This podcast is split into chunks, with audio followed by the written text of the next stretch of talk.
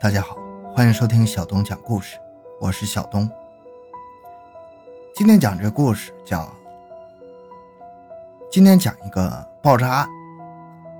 今天讲一个爆炸案。一九九五年一月三十一日，乙亥年正月初一，中国传统新春佳节。这天上午，天气格外晴朗，洛宁县城。笼罩着一派节日气氛。县城东北角半山腰的大钟寺前，善男信女们络绎不绝地来给观音烧香叩首，把美好的愿望寄托在神明保佑下的来年。中午一点五十分，轰的一声巨响，山梁背后升起了一朵巨大的蘑菇云。一瞬间，强烈的冲击波和剧烈的震动。将寺门前和路上的人们猛然摔倒在地，县城东北角的山脚下的村庄房倒屋塌，紧接着雨点般的土石块自天而降，无情地砸向人群，砸向附近的学校和工厂。人们做梦也想不到，巨大的灾难就这样骤然降临了。回到现场，寻找真相。小东讲故事系列专辑由喜马拉雅独家播出。蘑菇云升起的地方叫张仙沟，是洛宁县物资局金属化轻公司的两个炸药仓库和县武装部的弹药仓库所在地。当稍事清醒的人们意识到这是炸药仓库爆炸的时候，又想起了还有一库炸药和一库弹药。于是人们更加慌乱，纷纷逃向村外。据事后统计，这次爆炸造成六人死亡，十五人受伤，倒塌房屋十四间，不同程度损坏的房屋八百余间。县城两平方公里内的门窗玻璃都有不同程度的损坏，直接经济损失两百余万元。损失最严重的是洛宁师范学校。门窗全部被毁，三座楼的楼顶被飞起的石块砸穿了数十个大洞，最大的洞直径一米多。八间学生宿舍楼顶被击穿，水泥板断裂。所幸的是，学校正在放寒假，否则损失将更严重。爆炸的炸药仓库的保管员叫梅立新，二十七岁，担任保管员已有三年多了。二月一日，他向侦查员马德良、高约成介绍说，该公司为给全县数十个大小金矿、银矿供应炸药。一九九四年十二月，购进二号岩石炸药和乳化岩石炸药七十二吨，存放在张仙沟南北两个窑洞仓库内，其中北库存有四十一吨多。你库中炸药是如何堆放的？侦查员问道。一排接一排。密集堆在一起，梅立新回答：“你们堆有多高？留有风道没有？”我们堆了十几箱高，没有留风道。侦查员们陷入了沉思。炸药堆放明显不符合规定，这种易燃易爆的物资会不会自燃自爆呢？围绕这一问题所做的侦查结果，很快集中在公安局长贾福禄的案头。此时。省市县的各级领导都已经汇集到洛宁县政府，在县公安局内部展开了一场激烈的争论。最后，绝大多数人都认为，这起爆炸是炸药自燃形成的。炸药自燃就意味着不是人为案件，更不用立案侦查。那个时候，国家对发生事故的地区很少追究领导的责任，大家都愿意把爆炸定性为意外事故。定性为意外事故，不仅省去了立案侦查的麻烦，而且对物资局来说，也可以摆脱由爆炸造成的沉重经济负担。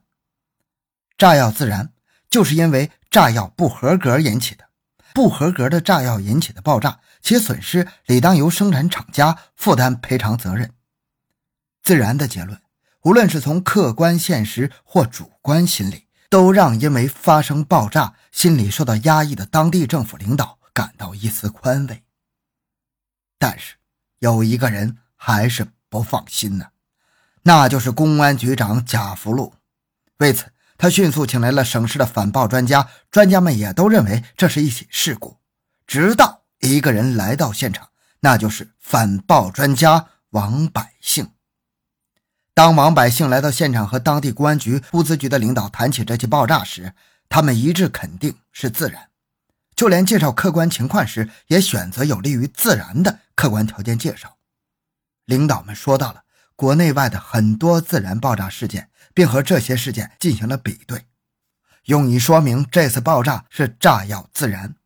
但王百姓有自己的工作原则，对爆炸现场的勘查和认定有自己独特的一套思路和习惯。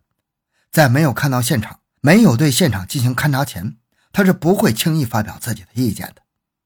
因此，听完他们的介绍之后，王百姓一言不发。首先来到了爆炸现场进行勘查。顾名思义，张仙沟仓库就建在一个东西走向、名叫张仙沟的山沟中。存放炸药的窑洞建在山沟南北两侧的山坡上。爆炸后，仓库和周围的山坡遭到了严重的破坏，引起了大面积的山体坍塌，产生了大约三万多平方的石块，几乎把整个山沟给填平了。放眼望去，整个山沟都是爆炸产生的覆盖物。根据勘查爆炸案件的要求，首先要确定炸点，沿着山沟的东西走向。王百姓观察南北两个仓库爆炸后产生的覆盖物，根据物资局提供的资料显示，南面山坡上的仓库称为南库，存放了四点六九八吨乳化炸药、二十一吨安 T 炸药以及九十六公斤失效炸药；而北面山坡上的炸药库称为北库中的炸药比较单一，是四十一点零三四吨安 T 炸药。现场一目了然呢。可以非常清楚地发现，北库爆炸产生的散落物在南库爆炸物产生的散落物之下。在走访附近群众时，王百姓还了解到，居住在张仙沟沟口的张老汉是目击爆炸的证人之一。王百姓找到张老汉，向他详细询问了爆炸发生当时他看到的情况。张老汉说：“中午吃完饭之后。”我出来撒尿，发现炸药库冒了烟儿，紧接着比炸雷还响几百倍的爆炸就响了起来，我就知道坏了，炸药库炸了。你再说详细一点。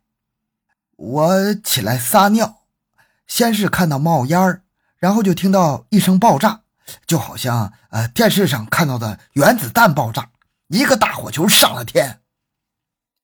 你听到了第二声爆炸吗？王百姓问。张老汉想了想说：“嗯，没有，我没有听到。我看到了又一个大火球，紧跟着那个大火球上了天。他用手比划着，又一个火球上了天。我的娘，可把人吓死了。第二个火球是在南山坡还是在北山坡？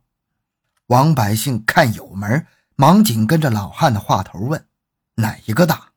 老汉瞪了一眼王百姓，不紧不慢地说：“嗯，第二个火球是在南山坡上天的，没有响，紧跟着第一个火球上的天。”这些不着边际的回答让王百姓心里有了数啊。综合调查测量得到的数据和张老汉的介绍。他向专案组通报了他的调查结论：北库为第一炸点，南库为第二炸点，其爆炸过程为北库爆炸后冲击了三十米外的南库，又引起了南库的爆炸。那没有声响的第二个火球是怎么回事呢？有些人也对张老汉的介绍有兴趣。既然要引用张老汉的介绍说明其中的问题，就要把他的话全部弄清楚。我刚开始时。也对老汉没有听到第二声爆炸感到怀疑。王百姓说：“但是后来就明白了。大家想一想，四十多吨炸药引起的爆炸声音有多高？老汉听到后耳边会是什么声音？根据声学原理，老汉在听到第一声爆炸之后，他的耳边就应该一直不断的发出嗡嗡的鸣叫声，所以在瞬间发生的第二次爆炸声音，老汉就没有听到。但是第二个火球证明了第二次爆炸的存在。王百姓头头是道的分析，让大家心服口服啊！最先起火爆炸的北库是如何起火的？是炸药自燃，还是另有原因呢？这还是一个亟待解决的问题。而要想弄清爆炸的性质，除要弄清爆炸的顺序之外，还要弄清最早发生爆炸的炸点位置。确定最早的炸点，对确定爆炸性质非常重要。